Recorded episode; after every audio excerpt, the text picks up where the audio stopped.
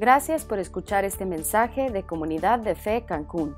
Si quieres saber más acerca de nuestra iglesia o donar a nuestros ministerios, ingresa a comunidaddefe.com.mx diagonal donativos. ¿Qué tal querida familia de Comunidad de Fe? Qué bueno que se conectaron una vez más. Mi nombre es Marco Monroy, soy el pastor de la iglesia. Quiero darles una cordial bienvenida a todos. ¿okay? El día de hoy vamos a terminar nuestra serie. Estamos estudiando la armadura de Dios y vamos a terminar con este mensaje que titulamos La armadura y la oración. Vamos a ponernos en manos de Dios. Padre, eh, te damos tantas gracias Señor por tu amor. Te damos gracias porque eh, hemos sentido tu presencia a través de toda esta serie, Señor. Te pido que una vez más el día de hoy nos acompañes eh, que sea tu Santo Espíritu el que nos abra los ojos, los oídos, prepare nuestro corazón y nos ayude a recibir este mensaje que todos necesitamos escuchar, Padre. Nos ponemos en tus manos en el poderoso nombre de tu Hijo Jesucristo. Amén. Muy bien, miren, en la carta de Pablo a los Efesios, que es donde está eh, el pasaje que, habla de la armadura de Dios, eh, el apóstol Pablo nos enseña cosas muy importantes. De hecho, al principio de la carta, en el capítulo 2, Ah, hay un pasaje que es probablemente uno de los más famosos pasajes en, todo el Nuevo Testamento. Eh, no está en su programa ni, va a aparecer en la pantalla. Creo que es un pasaje que deberíamos de tener todos guardado en el corazón. Em, el pasaje es eh, Efesios 2, versículos 8 al 10, en donde Pablo dice, porque por gracia ustedes han sido salvados mediante la fe. Esto no procede de ustedes, sino que es el regalo de Dios, no por obras, para que nadie se jacte porque somos hechura de Dios, creados en Cristo Jesús para buenas obras, las cuales Dios dispuso de antemano para que las pongamos en práctica. Miren, lo que está diciendo ahí Pablo es, en primer lugar, eh, Dios te regala la fe, o sea, te da fe en el corazón y cuando pones esa fe en Cristo Jesús, entonces te regala la salvación. Por gracia fuimos salvados, no por obras, por, por regalo de Dios. Pero luego nos dice, ¿para qué fuimos salvados? Dice, porque ustedes son hechura de Dios, eh, creados para buenas obras, creados en Cristo Jesús para buenas obras. O sea, se supone que nosotros tenemos que hacer ciertas cosas. Dice que Dios dispuso de antemano. En otras palabras, desde el principio de los tiempos, Dios tenía planeados eh, ciertos actos, ciertas acciones, cierta forma en la que tú y yo deberíamos de vivir la vida, de manera que lo glorificáramos a Él y diéramos un testimonio al mundo. Y entonces, después de ese pasaje en la carta nos dice cómo ser buenos hijos, cómo ser buenos padres, cómo ser buenos esposos y esposas, cómo, cómo comportarnos en el trabajo, cómo tratar correctamente a la gente. En otras palabras, nos dice, tú fuiste salvado por Dios y ahora necesitas vivir de cierta manera para gloria de Dios, ¿ok? Y después de decirnos todo eso, nos dice, bueno, ahora, eh, de aquí en adelante necesitas estar firme en el poder de Dios. Eh, y, para ayudarnos a entender la firmeza que, que, necesitábamos tener y las herramientas que teníamos para poder tener esa firmeza, hace una analogía comparando la armadura de un soldado romano a las diferentes herramientas que tenemos en Cristo Jesús para luchar esta batalla espiritual. Nos dice, esta guerra en la que están metidos es una guerra espiritual y van a necesitar una armadura, ¿ok? Y después nos dio la suma de toda la armadura como lo que necesitamos para vivir, ¿no? Hablamos de la verdad como el fundamento de nuestra vida, ¿no? Deberíamos de, tener la visión del mundo eh, cristiana, la que se describe en la Biblia, como el fundamento de todo lo que nosotros hacemos, nos habló de cómo eh, la justicia, o sea, la justificación que recibimos de Cristo gratuitamente, de alguna manera nos libera de la culpabilidad que sentimos por las cosas que hemos hecho. Podemos levantar la cara, ir hacia adelante sintiéndonos bien con nosotros porque Cristo nos justificó. Eh, luego nos habló de la disposición a la movilidad que nos da la paz que produce el Evangelio.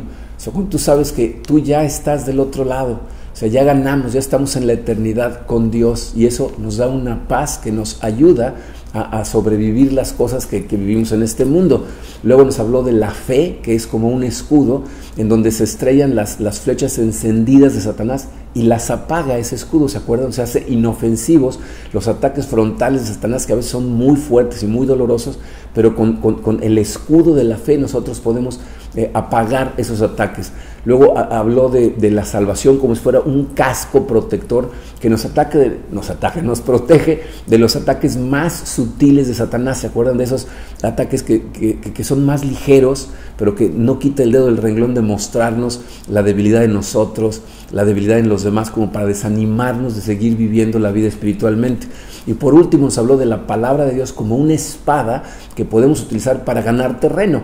La sembramos en el corazón de la gente, destrozamos fortalezas que se levantan contra el conocimiento de Dios con esa espada. Entonces, todo lo que necesitamos nosotros para vivir esta vida espiritual, Dios ya nos lo dio. Acuérdate que necesitamos eh, esa armadura porque dijimos al principio que la maldad es multidimensional, es decir, Estamos luchando contra el enemigo espiritual, contra el cuerpo que tiene tendencias pecaminosas, contra el mundo que es disfuncional y nos trata de convencer de vivir de la forma equivocada. Y por eso necesitamos toda la armadura de Dios. Ahora, antes de pasar a estudiar eh, esta parte tan importante que, que Pablo la estresa totalmente, que es la oración, quiero dejar nada más dos pensamientos muy claros en tu cabeza que aunque ya los hemos mencionado en la serie, creo que es algo con lo que te tienes que quedar, tienes que recordar estas cosas porque es crucial para que entonces uses la armadura y la armadura funcione. ¿Ok? Eh, eh, el, primero de ellos dice esto, dice, necesitas empezar a usar la armadura para que empiece a protegerte. O sea, a, a lo mejor son algo muy simple, pero la única forma en que todas estas cosas van a cumplir la función para la que fueron diseñadas, es si aplicas estas verdades en medio de las batallas. Eso es lo que nos va a permitir estar firmes y salir victoriosos de estas batallas. Esto fue lo que nos dijo Pablo en, el versículo 13, eh, Efesios 6, versículo 13 dice, por lo tanto, pónganse toda la armadura de Dios para que cuando llegue el día malo puedan resistir hasta el fin con firmeza. O sea, necesitamos ponernos, miren, ¿saben cuál es nuestro problema? Eh, tendemos a ser muy buenos para escuchar sermones, para leer libros, para ir a conferencias, pero no somos tan buenos para aplicar esas verdades a nuestra vida. O sea, necesitas recordar que el objetivo de estudiar la palabra de Dios no es acumular conocimiento, es generar acción practicando estas cosas. Fíjate, cuando utilizas el conocimiento de forma práctica, el conocimiento que viene en la Biblia, eso es lo que te convierte en una persona sabia o sea, saber muchas cosas no necesariamente te hace sabio. Yo conozco a gente que se sabe la Biblia de memoria, no te puedo citar pasajes ¿no? Eh, eh, en, en, diferentes versiones de la Biblia, y sin embargo tienen en su vida un tiradero. ¿Por qué? Pues porque no aplican estas cosas. Necesitas tener la armadura preparada y utilizarla cuando el enemigo ataca. ¿ok? Entonces, mientras más utilizas la armadura y más funciona, más te enamoras de la palabra de Dios, porque te das cuenta de que verdaderamente sirve. ¿ok? Entonces, por un lado, necesitas empezar a usarla y te va a empezar a proteger. Segundo pensamiento, usar la armadura nos da victoria, pero eso no significa que será fácil. Necesitas hacerte a la idea. No puedes pensar que simplemente porque tienes la Biblia, porque tienes la armadura, las batallas van a ser fáciles. Al contrario, necesitas esperar que sean difíciles, tienes que ser consciente de que la batalla va a ser dura. Por eso Pablo le llama una guerra espiritual. O sea, piensa en lo que es una guerra. Una guerra es algo espantoso, y más en aquellos días en donde las guerras eran pelearse uno a uno. ¿no? O sea, piensa en, la vida de un soldado en medio de una guerra, de algo espantoso. Estabas cansado, había momentos en que apenas si podías seguir adelante, pero aquí lo importante es que no te rindas, que sigas hacia adelante. Por un lado, acuérdate, ya ganamos. Nosotros tenemos una tarea, por eso estamos en este mundo ganando terreno, eh, eh, y por eso necesitamos continuar con nuestras disciplinas espirituales, aunque a veces no te sientas con ganas, aunque a veces pienses que las disciplinas espirituales realmente no están haciendo nada en ti, créeme, están haciendo en ti, no, no puedes seguir a Cristo y no crecer, pero, pero piénsalo así, fíjate, las disciplinas espirituales, o sea, la oración, la meditación en la palabra, la memorización, el ayuno, el, estar en silencio, eh, simplemente esperando que Dios te hable, o el tener comunión con otros cristianos, adorar colectivamente a Dios, todas esas son disciplinas espirituales. Esas disciplinas no son como una aspirina. ¿ok? No es algo que te duele la cabeza, tomas una, una, aspirina y, en 15 minutos ya se te quitó el dolor. Son más bien como vitaminas. O sea, cuando tú te sientes mal, te tomas una vitamina y no pasa nada. Es la continuidad, es el tomar consistentemente vitaminas que te da una mejor salud física. Bueno, lo mismo pasa con las disciplinas espirituales. O sea, la continuidad en estas disciplinas es lo que hace que, que, tú estés mejor eh, espiritualmente hablando. Entonces, tienes que ver eh, esta vida no como una carrera de velocidad, sino de resistencia. Y estamos en una guerra en donde tenemos que resistir. Fíjate lo que le dice eh, Pablo a su discípulo Timoteo. Segunda de Timoteo capítulo 2, versículo 3 le dice, soporta el sufrimiento junto conmigo como un buen soldado de Cristo Jesús. O sea, e, e, esto no va a ser fácil. hay, hay algunas iglesias en donde lo que predican es que si tú sigues a Cristo, entonces tu vida va a ser muy fácil. Es lo que llamamos el Evangelio de la Prosperidad. Todo va a salir bien si sigues a Cristo. Pero estoy convencido, fíjense, que lo único que esas iglesias producen es cristianos frustrados. Porque la misma Biblia nos dice que en esta vida vamos a tener problemas, que vamos a enfrentar adversidad. Y, el problema es que si tú no esperas esos problemas y esa adversidad, cuando suceden, te desanimas Ahí es cuando quieres tirar la toalla y el enemigo se aprovecha inmediatamente. En el momento en que te ve medio dudoso, ¡pum!, te ataca todavía peor. yo creo que vivir en esta época que nos tocó vivir y en el país en donde nos tocó vivir, este, puede ser una desventaja espiritualmente hablando. Porque si lo piensas aquí, e, en nuestro país la gente sueña con la prosperidad, sueña con, llegar a tener una vida en donde ya no se tengan que preocupar por nada. Es, es nuestra idea de éxito. Pero las promesas de la Biblia no son de, paz y gozo sin lucha alguna, al revés. Es paz y gozo en medio de la lucha. Entonces necesitas tener esto claro o, va a ser muy fácil vencerte porque por algo, siempre algo está mal. ¿no? Esta semana le pasaron todo tipo de cosas a mi hijo Alex. ¿no? Primero eh, se le estaba apagando el calentador, entonces eh, llevamos una persona y lo reparó, y entonces se descompuso el refrigerador, y, después ya arreglamos el refrigerador y, una ventana no salió. O sea, me decía, oye, ¿por qué siempre algo está mal? Este, en este mundo todo tiene descomponerse. E, esa es la vida que vivimos. Ahora, ¿hay momentos de calma? Sí, hay momentos de calma, de repente todo está tranquilo y bien, hasta te espantan, ¿qué, irá pasando? y en esos momentos de calma, hay que descansar en Cristo, pero estar alerta, porque sabemos que esa calma solo presagia una tormenta, ¿ok? No vamos a tener una calma perfecta hasta que lleguemos al cielo. E, e, e, el cristianismo fácil, que solamente es posible para una persona que no está tratando de hacer absolutamente nada por el reino de Dios. Y esa gente normalmente está frustrada, porque está persiguiendo un éxito falso en esta tierra y por eso nunca siente plenitud, porque la única plenitud, la Biblia nos dice, es cuando vives para el propósito para el que Dios te diseñó. Entonces, no puedes tratar de tener un cristianismo fácil, tienes que tratar de avanzar y va a haber guerra. Cuando, cuando tú te quedas dentro de tu zona de confort, o sea, ya no, ya no haces nada por el reino de Dios, estás nada más comodito en tu, en tu sillón sentadito, Dios se vuelve cada vez más irreal y la Biblia cada vez más innecesaria. Porque si no estás viviendo para la gloria de Él, no, lo necesitas. Y entonces, poco a poco, te alejas de Él. ¿Ok? Pero bueno, con esas dos eh, cosas claras, ¿verdad? Sea, necesitas ponerte la armadura y saber que no va a ser fácil. Entonces podemos pasar a la última parte del pasaje. En, su programa, el, el, siguiente pasaje, que es Efesios 6, versículos 18 al 20, está separado como lo vamos a estudiar. Se los voy a leer de corrido una vez, lo pueden seguir aquí en la pantalla y luego lo estudiamos. Dice así, oren en el Espíritu en todo momento con peticiones y ruegos. Manténganse alerta y perseveren en oración por todos los santos. Oren también por mí para que cuando hable, Dios me dé las palabras para dar a conocer con valor el misterio del Evangelio por el cual soy embajador en cadenas. Oren para que lo proclame valerosamente como debo hacerlo. Fíjate, Pablo termina de hablar eh, de la armadura de Dios, o sea, nos habla de todos los elementos de la armadura de Dios y de inmediato conecta esto con la oración, como diciendo, Dios ya les dio la armadura, ahora necesitan darle poder a través de la oración. De hecho, les puse este pensamiento en su programa. Dice, la armadura solo funciona en comunión profunda con Dios a través de la oración. O sea, Pablo nos está diciendo que la oración es, es, lo que hace que la, que la armadura trabaje, la armadura como que se encienda. ¿no? Entonces, fíjate, la oración debe ser como la atmósfera en la que un cristiano entra en batalla siempre. O sea, cada vez que hay batalla, que es constantemente, el cristiano debe estar eh, metido en la oración, o sea, orando consistentemente. Si tú tratas de ganar batallas sin oración, significa que estás tratando de ganar en tus propias fuerzas.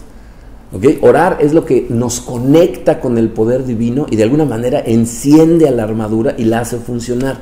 Entonces Pablo primero nos hace eh, ver la importancia de la oración y luego, si se fijaron, lo que nos dio es como un programa de trabajo, de hecho así se los puse en el programa, dice programa de trabajo para nuestra vida de oración, o sea, como que nos dio una lista de cosas a, seguir ¿no? Para, para, poder estar en oración correctamente. Entonces vamos a ver ese plan. Fíjense, empezó diciéndonos estas palabras al principio del versículo 18, dice, oren en el Espíritu.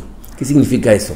Significa que tú y yo tenemos que ser guiados, gobernados, dirigidos, llenos del Espíritu Santo cuando estamos en oración. ¿Por qué es esto tan importante? Eh, por un lado, eh, el apóstol Juan en su primera carta nos dice que debemos orar conforme a la voluntad de Dios. Primera de Juan capítulo 5 versículo 14 dice, esta es la confianza que tenemos al acercarnos a Dios, que si pedimos conforme a su voluntad, Él nos oye. Entonces tenemos que alinearnos con la voluntad de Dios, ¿ok? Eh, acuérdense, el Espíritu de Dios es el que entra y conoce la mente de Dios, entonces tenemos que alinearnos con Él para poder orar eh, de acuerdo a la voluntad de Dios. Ahora, ¿cómo logramos eso? Dice, aquí podemos ver a continuación la importancia del cinturón de la verdad. ¿Se acuerdan cuando hablamos del cinturón de la verdad? Cuando tienes que hacer la Biblia el fundamento de tu vida. Bueno, internalizar la palabra de Dios, o sea, que, la palabra de Dios viva en ti, estés inmerso en ella, es la única forma de conocer la voluntad de Dios.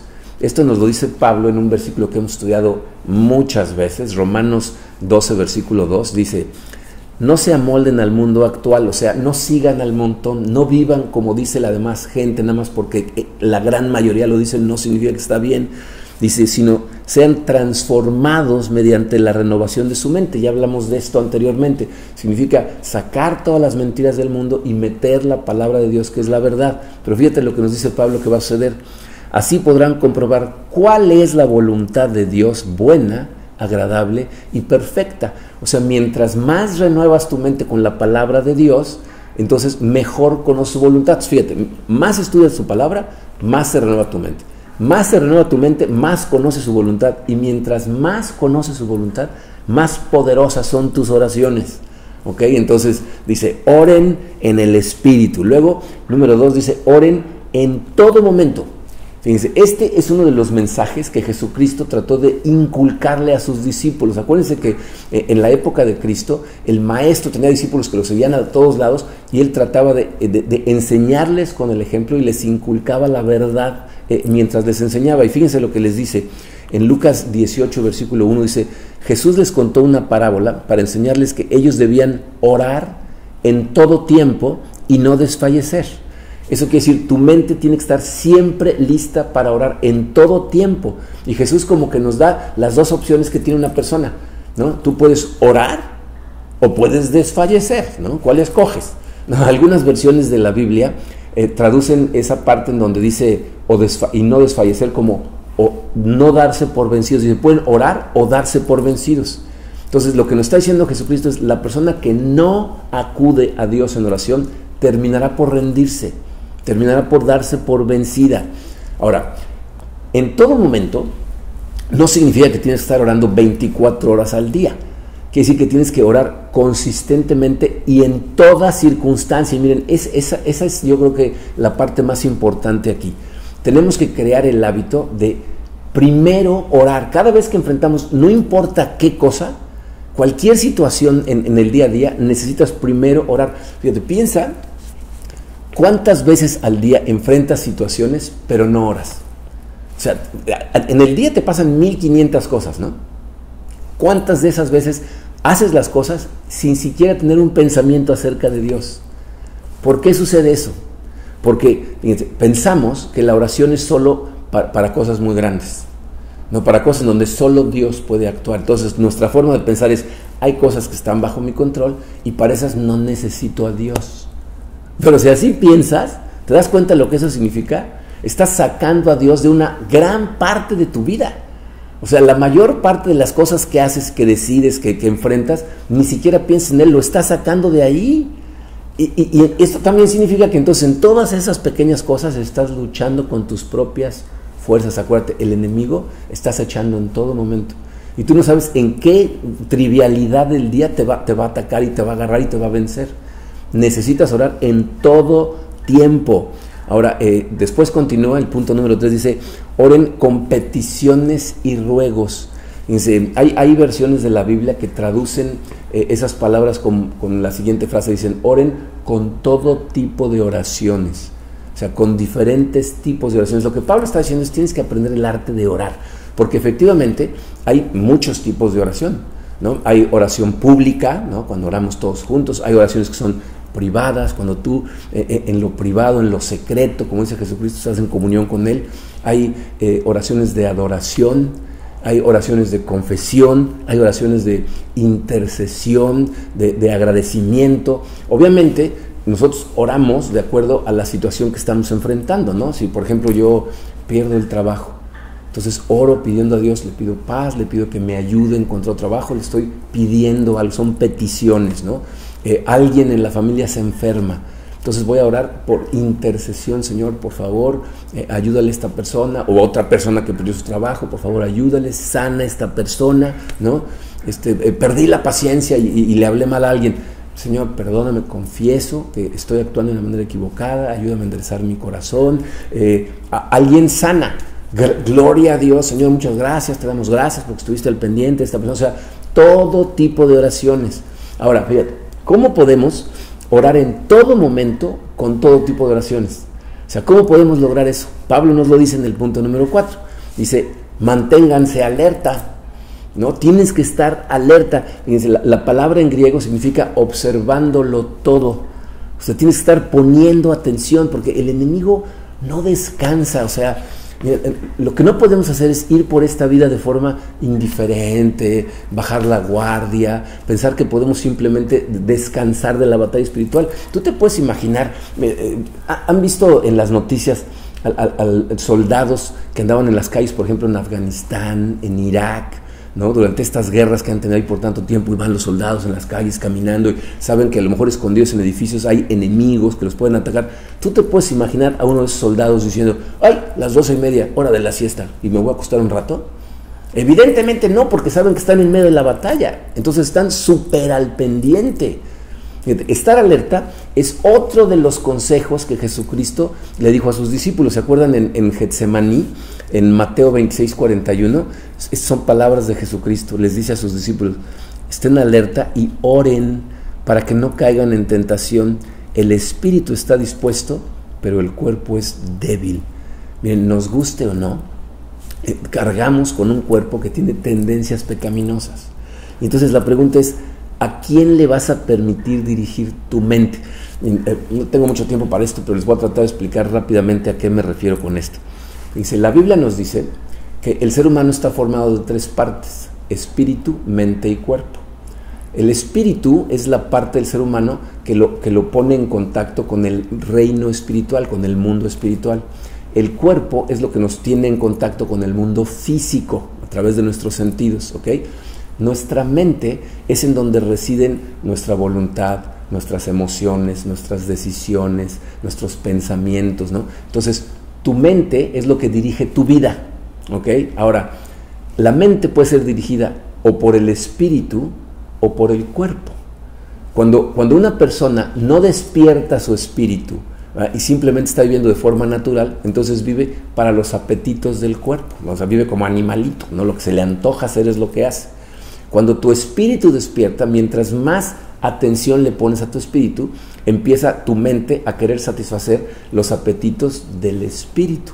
Entonces, mientras más espiritual eres dirigido, menos físicamente eres dirigido. O sea, tu cuerpo tiene menos control sobre ti, tienes más autocontrol. Por eso es un fruto del espíritu, el dominio propio. Entonces, aquí la pregunta es, ¿a qué le vas a permitir dirigir tu mente al espíritu o al cuerpo. Eh, cuando estás alerta en todo momento para ir corriendo en oración a Dios, le estás permitiendo al espíritu dirigirte. Entonces yo creo, fíjate que nosotros tenemos que estar alertas en dos situaciones en particular que son muy importantes. Que eh, esto eh, obviamente cubre toda tu vida, ¿ok? Fíjate, tenemos que estar atentos al inicio de un ataque. O sea, tienes que estar pendiente de darte cuenta cuando el enemigo de repente ataca, porque el mejor momento para vencer un ataque del enemigo es al inicio.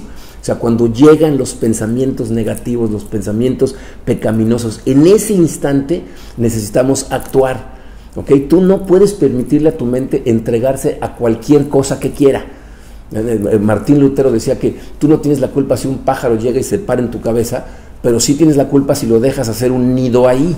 ¿No? O sea, los pensamientos llegan como pájaros a la cabeza, ¿no? De repente llega un pensamiento y que te llegue un pensamiento pecaminoso no es un problema, el problema es si lo entretienes, si ahí lo mantienes, si le estás dando vuelta y sigues pensando. Entonces, yo creo que todos sabemos lo que pasa cuando llega un pensamiento pecaminoso y lo entretenemos durante un rato, cuando te das cuenta ya caíste. Entonces aquí tenemos que ser muy honestos con nosotros, porque fíjate, tú te conoces muy bien, tú sabes cuáles son tus debilidades y, por cierto, también Satanás sabe. el problema de muchas personas es que se la pasan muy cerquita de, las cosas equivocadas y, pues ya Satanás nada más te tiene que dar un empujoncito y te caes, ¿no? O sea, nosotros tenemos que alejarnos lo más posible de las cosas que sabemos que nos tientan. No nos tientan las mismas cosas. Entonces tú tienes que ser honesto.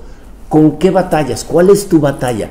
Es a lo mejor adicciones a ciertas cosas, es a lo mejor eh, lujuria o, control, que estás tratando de ser Dios en la vida de todo el mundo, a lo mejor es codicia, a lo mejor es envidia, a lo mejor es orgullo, o sea, tú sabes con qué batallas. Entonces, cuando llegan esos pensamientos, tienes que identificarlos inmediatamente, o sea, qué pensamientos disparan caídas o recaídas en tu vida. Y en el momento que llegan, ¿qué tenemos que hacer? Tenemos que orar, tenemos que ir a Cristo. De hecho, fíjense, Pablo en 2 de Corintios 10 nos dice exactamente lo que tenemos que hacer. Eh, segunda de Corintios capítulo 10, la segunda parte del versículo 5 dice, llevamos cautivo todo pensamiento para que se someta a Cristo. En el momento que llega lo atrapas, no te esperas ni un instante y acudes a Cristo. Y si acudes a Él, lo que la Biblia nos dice es que en el poder del Espíritu te ayuda a vencer la tentación. Dice, eh, Primera de Corintios, capítulo 10, versículo 13, dice así. Ustedes no han sufrido ninguna tentación que no sea común al género humano, es decir, todos enfrentamos tentaciones que tienen el mismo nivel, ¿ok? O sea, no hay nadie dice, no, es que tú no sabes cómo me... No, todos igual, ¿ok? Dice, pero Dios es fiel y no permitirá que ustedes sean tentados más allá de lo que puedan aguantar. O sea, las tentaciones que recibimos eh, las podemos aguantar, ¿ok? Pero fíjate cómo termina. Dice, más bien, cuando llegue la tentación, Él les dará también una salida a fin de que puedan resistir. O sea, cuando llega la tentación, Él te va a dar una salida. Pero ¿qué asume Pablo? Que acudes a Él. Porque si no acudes a Él en oración, ¿cómo te va a dar una salida? Entonces, nosotros tenemos que agarrar los pensamientos, atraparlos, llevarlos a Cristo, comunicarnos con Él y entonces Él nos da una salida y nos ayuda a, ser fuertes, a vencer las tentaciones, pero tiene que ser al inicio. Porque mucha gente ya cuando está en medio del tiradero dice, ahorita ya voy, me voy a Dios. O sea, ya te cuesta más trabajo. Es al principio, cuando llegan los pensamientos, cuando las acciones ya empezaron es más difícil. Cuando solamente son pensamientos, los podemos atrapar y entregárselos a Cristo. ¿Ok? Entonces tenemos que estar alerta al inicio de todos los ataques. Letra B les puse ahí, cuando el enemigo trata de distraerte durante tu tiempo con Dios. O sea, necesitas estar alerta porque te voy a decir lo que va a suceder. Y, seguro te ha sucedido, ¿no? Estás tratando de leer tu Biblia o a lo mejor estás en tu tiempo de oración o de meditación y de pronto te llegan a la cabeza todos los pendientes que tienes. No todas las cosas que te faltan por hacer, empiezas a acordarte de ellas. O, o, o te llegan a la cabeza pensamientos ¿no? que, te atrapan, ¿no? que te hacen distraerte, que atrapan tu atención y, no quiere decir que sean pensamientos necesariamente pecaminosos o, malvados, simplemente cuando te das cuenta, según tú estabas en oración, cuando te das cuenta, llevas 10 minutos pensando en cosas que tienes que hacer y lo vas a hacer mañana, ¿no? O sea, ya te distrajiste, ya no estás orando, ya estás más bien pensando en otra cosa, o, o a lo mejor estás leyendo tu Biblia y ya leíste el capítulo completo, pero no te acuerdas de una palabra de lo que leíste, porque mientras leías, esta es una capacidad que tiene el ser humano, puedes estar leyendo algo y pensando en otra cosa, ¿no? Como ahorita puedes estarme escuchando hablar y estás pensando en otra cosa, ¿no? O sea, tu, tu, cabeza te, te, jala. Entonces, cuando esas cosas suceden, necesitas poner atención, necesitas darte cuenta. Obviamente, fíjate, hay, hay cosas que puedes hacer antes de forma muy práctica, para evitar ese tipo de distracciones. Si, si tú lees tu Biblia eh, eh, en una mesa que está muy desordenada, seguramente los objetos eh, que están en la mesa, aunque tú no los estés viendo, tu subconsciente sí los está viendo. Y entonces si tienes un tiradero y tienes notitas de cosas que tienes que hacer por todos lados, entonces te está jalando, te está jalando. Entonces necesitas leer tu Biblia en un lugar limpio, especialmente diseñado para eso. ¿no? A lo mejor cuando estés orando, cierra los ojos para que te puedas concentrar mejor. Y fíjate, si lo que te ataca son pendientes, lo que te recomiendo que hagas antes de es lleva una agenda, lleva una lista de cosas que hacer, es uno de los mejores desestresantes del mundo. Cuando tú tomas tus pendientes y, escoges un tiempo específico para decir, ok, ¿qué tengo que hacer hoy? ¿O qué tengo que hacer esta semana? Y les das prioridad y los apuntas, de alguna manera los sacas de tu subconsciente y los pones en papel. Si no los tienes escrito, tu subconsciente está tratando de recordarte lo que tienes que hacer y te distrae. Okay, pero eso es antes. En el momento tienes que estar alerta. O sea, si tú estás leyendo tu Biblia y te das cuenta que algo te está distrayendo, en ese momento detente a orar.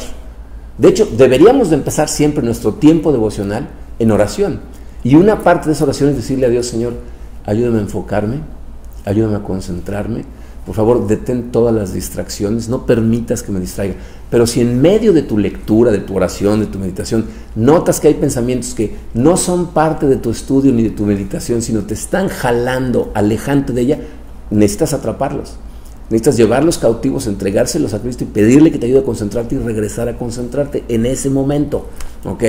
Entonces necesitamos estar alerta cuando Satanás de repente ataca, cuando estamos tratando de conectar con Dios y nos distrae.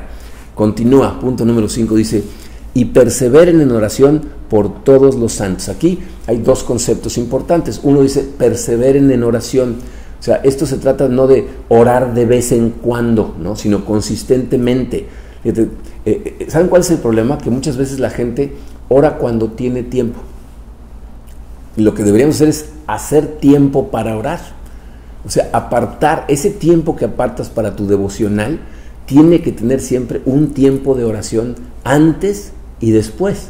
O sea, tienes que empezar pidiéndole a Dios dirección en, tu devocional o en tu tiempo con Él y terminar dándole gracias, pidiéndole que ponga en tu cabeza que te recuerde estas cosas, etc. Y durante el día, ya vimos, tenemos que estar alerta para que en cualquier momento de ataque volvemos a oración, ¿ok? Pero tenemos que perseverar en la oración. Y te voy a decir por qué esto es tan importante. Cuando la gente deja de orar, eh, Quiere decir, deja de tener una comunión profunda con Dios a través de la oración. Porque las relaciones, todas las relaciones, dependen de la comunicación. Y la relación con Dios no es diferente. Cuando tú empiezas a dejar de orar, empieza un proceso de, ora, de erosión, iba a decir oración, pero es un proceso de erosión a la firmeza con la que enfrentas las cosas. O sea, de pronto ya no te sientes tan firme porque ya no estás en comunión con el poder de Dios, entonces de pronto te empiezan a hacer más los ataques de Satanás, te empiezas a enfriar y te empiezas a alejar de todo y terminas por dejarte llevar por el mundo. Miren, por eso otra vez la importancia de conectarte con otros cristianos, de estar metido en grupos pequeños, de trabajar en algunos ministerios, de servir de alguna manera, porque estas cosas te conectan con tus hermanos, muchas veces hay oración colectiva, estas cosas te motivan y, de alguna manera recargan tus baterías espirituales. Si estás tratando de hacer la vida tú solo, es muy difícil, porque estás tratando de ir contra la corriente del mundo. Necesitamos ir agarrados unos de otros para poder vencer a esa corriente. ¿Ok? Entonces dice, perseveren en la oración, pero dijo, por todos los santos. Entonces necesitamos estar orando unos por otros en todo momento. Y hay, creo yo, eh, dos áreas muy importantes en las que tenemos que, estar orando por los demás. Eh, la primera de ellas es, necesitamos estar orando por las necesidades de las demás personas, en todas las áreas. ¿Qué necesidades tienen? No tienen trabajo, no tienen salud, están teniendo problemas en su matrimonio, eh, los hijos a lo mejor están batallando para entender su lugar en el mundo, lo que sea hay que estar orando en todo momento por las necesidades de las otras personas. De hecho, fíjate, cuando tú oras por la necesidad de otra persona, puede suceder que Dios en la oración te haga ver que tú puedes ser parte de la solución, que te envíe para ayudar o apoyar de alguna manera. Y aunque tú no tengas absolutamente forma de ayudar a, otra persona, estás intercediendo por ellos ante Dios. ¿Ok? Entonces necesitamos orar por las necesidades de los demás. Y la segunda, fíjense, debemos de orar para, para pedirle a Dios que les ayude a mantenerse firmes y a no tropezar. O sea, que, que, les ayude a mantenerse, a ir triunfantes en esta vida como cristianos. Piensa en esto, el éxito de la iglesia depende del éxito de los individuos que forman la iglesia. Cuando los individuos que forman la iglesia van caminando esta vida victoriosamente, entonces su testimonio abre puertas. El testimonio de una persona que enfrenta situaciones, que enfrenta a lo mejor dolor, enfrenta tentaciones muy fuertes, pero sale victorioso del otro lado, lo que hace es, eh, eh, la pasión es contagiosa, ¿no? O sea, cuando los ves emocionados porque la cosa funcionó, eso contagia a los demás y el testimonio de esas personas nos ayuda para que otras personas vean, ah, yo ahí estoy, eh, ahí donde esa persona estuvo y ahora mira dónde está, yo ahí estoy, entonces eso abre puertas. Pero cuando los individuos en una iglesia van perdiendo, van fracasando, se, van tropezando, entonces el testimonio cierra puertas. una vez una persona me dijo, no, ¿sabes cuál es el problema con el cristianismo? Que he conocido varios cristianos y la verdad me han dejado un mal sabor de boca. Entonces, testimonios como es lo que hace es cerrar la puerta. Es una tragedia, pero eso pasa constantemente por todos lados. Digo, yo estoy seguro que tú mismo lo has experimentado y has escuchado estas cosas. Entonces, ¿qué necesitamos hacer? Estar orando para que Dios les dé fortaleza, para que Dios les dé firmeza, para que los ayude a reconectarse, para que vayan victoriosamente. ¿Ok? Eh, y por último, fíjense, Pablo nos anima a orar de una forma en particular que es crucial. Punto número 6, dice, nos dice que oremos evangelísticamente. ¿Cuándo nos dijo eso? Los dos últimos versículos del pasaje. Fíjense, dice el versículo 19, oren también por mí, para que cuando hable, Dios me dé las palabras para dar a conocer con valor el misterio del Evangelio por el cual soy embajador en cadenas. Oren para que lo proclame valerosamente como debo hacerlo. Desde la semana pasada les decía cómo ah, vemos a los apóstoles que siempre están diciendo, Señor, déjame predicar, ayúdame a predicar, dame fortaleza para predicar. Aquí vemos a Pablo hacer precisamente eso, pero lo que nos está diciendo es que oremos por él. Entonces nos está diciendo, tienes que orar por los demás cristianos para que ellos también lleven a cabo la gran comisión. O sea, no nada más que no tropiecen, no nada más que vivan bien, que, que, les ayuden sus problemas. Señor, ayúdalos a, ayudar, ¿no? Llévalos a ellos también a predicar. Fíjate, yo creo que de, este pasaje se desprenden cuatro cosas. Tenemos que orar porque Dios le permita a la gente proclamar su fe sin miedo, ¿no? Es lo que Pablo dice. Y, y hay que orar eso por la gente. Ayúdalo, Señor, a abrir la boca y hablar de su fe sin miedo. Luego, porque les dé oportunidades para compartir. Así como pedimos, Señor, ponme gente en el camino, ponle también a mis hermanos eh, gente en el camino para que puedan proclamar su fe. Tres, ponles las palabras correctas, ¿no? Que es lo que Pablo dice, ayuden para que Dios me dé las palabras. Bueno, tú pide eso por otras personas, Señor. Pon en su mente tus ideas, tus palabras, tú dirige el camino, tú sé su fortaleza. Y por último, para que el corazón de la gente que los escuche responda positivamente al mensaje evangelístico. ¿no? Entonces, eso es algo que debemos estar haciendo todo el tiempo por todas las personas. Entonces, Pablo nos está diciendo para terminar, la armadura de Dios es todo lo que necesitas para vivir esta vida correctamente. Ahora, ya tienes la armadura, enciéndela, dale poder a través de la oración. La oración es la conexión a la fuente de poder que enciende nuestra armadura y nos manda a todos victoriosamente hacia el frente. Esa es la armadura de Dios y esa es la importancia de la oración para que la armadura funcione. Vamos a terminar nuestra serie agradeciéndole a Dios por todo lo que aprendimos y celebrando juntos la cena del Señor. Vamos a orar. Padre, te damos tantas gracias, Señor, por tantas cosas que hemos aprendido durante esta serie. Eh, hemos aprendido prácticamente cómo se debe de vivir la vida cristiana y cómo tú ya nos diste absolutamente todo lo que necesitamos para hacerlo. Te damos gracias, Señor, por habernos proveído de todas estas cosas y aparte, Señor, porque tú nos prometes en tu palabra que cuando te hablamos, Señor, tú nos escuchas. que cuando aprendemos tu palabra y empezamos a entender tu voluntad, Señor, es cuando más profundamente podemos estar en comunión contigo. Y te damos gracias. Tú nos diste al Espíritu, tú nos dejaste la palabra y ahora nos dices cómo hacerle. Ayúdanos, Señor, ahora a hacerlo, a ir hacia adelante, a utilizar estas cosas y, vivir para tu gloria, tratar de ganar corazones para tu gloria, sin importar lo dura que se ponga la batalla. Te pido, Señor, que nos des mucha fortaleza en, estas situaciones que estamos viviendo en estos momentos. Eh, sé que para muchos es muy difícil todo esto debido a pues, la economía que está destrozada, gente que está enferma a nuestro alrededor, a la que amamos. Te pido, Señor, salud para todas estas personas, paz en el corazón para todos los que están batallando económicamente, eh, que nos deje saber, Señor, que, que hay una luz al otro lado del túnel y que aunque las cosas aquí en la tierra se pongan complicadas, Recordemos que nuestra esperanza debe estar puesta siempre en ti. Y por eso, Señor, te damos gracias por ese sacrificio que hizo tu Hijo Jesucristo en la cruz, que nos asegura que un día, Señor, vamos a estar en tu presencia, vamos a estar en total paz, no va a haber lágrimas, no va a haber dolor, no va a haber enfermedad, no va a haber tentación. Te damos gracias, Señor, y recordamos en este momento ese sacrificio que abrió las puertas para nosotros para llegar ahí. Nos comemos este pan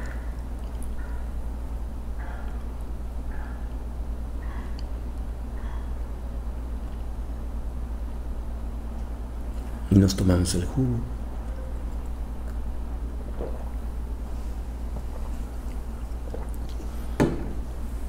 Te pedimos, Señor, que ahora seas tú siempre nuestra guía y nos permitas avanzar firmes en tu poder. Te lo pedimos, Padre, y recordamos todas estas cosas en el poderoso nombre de tu Hijo Jesucristo. Amén.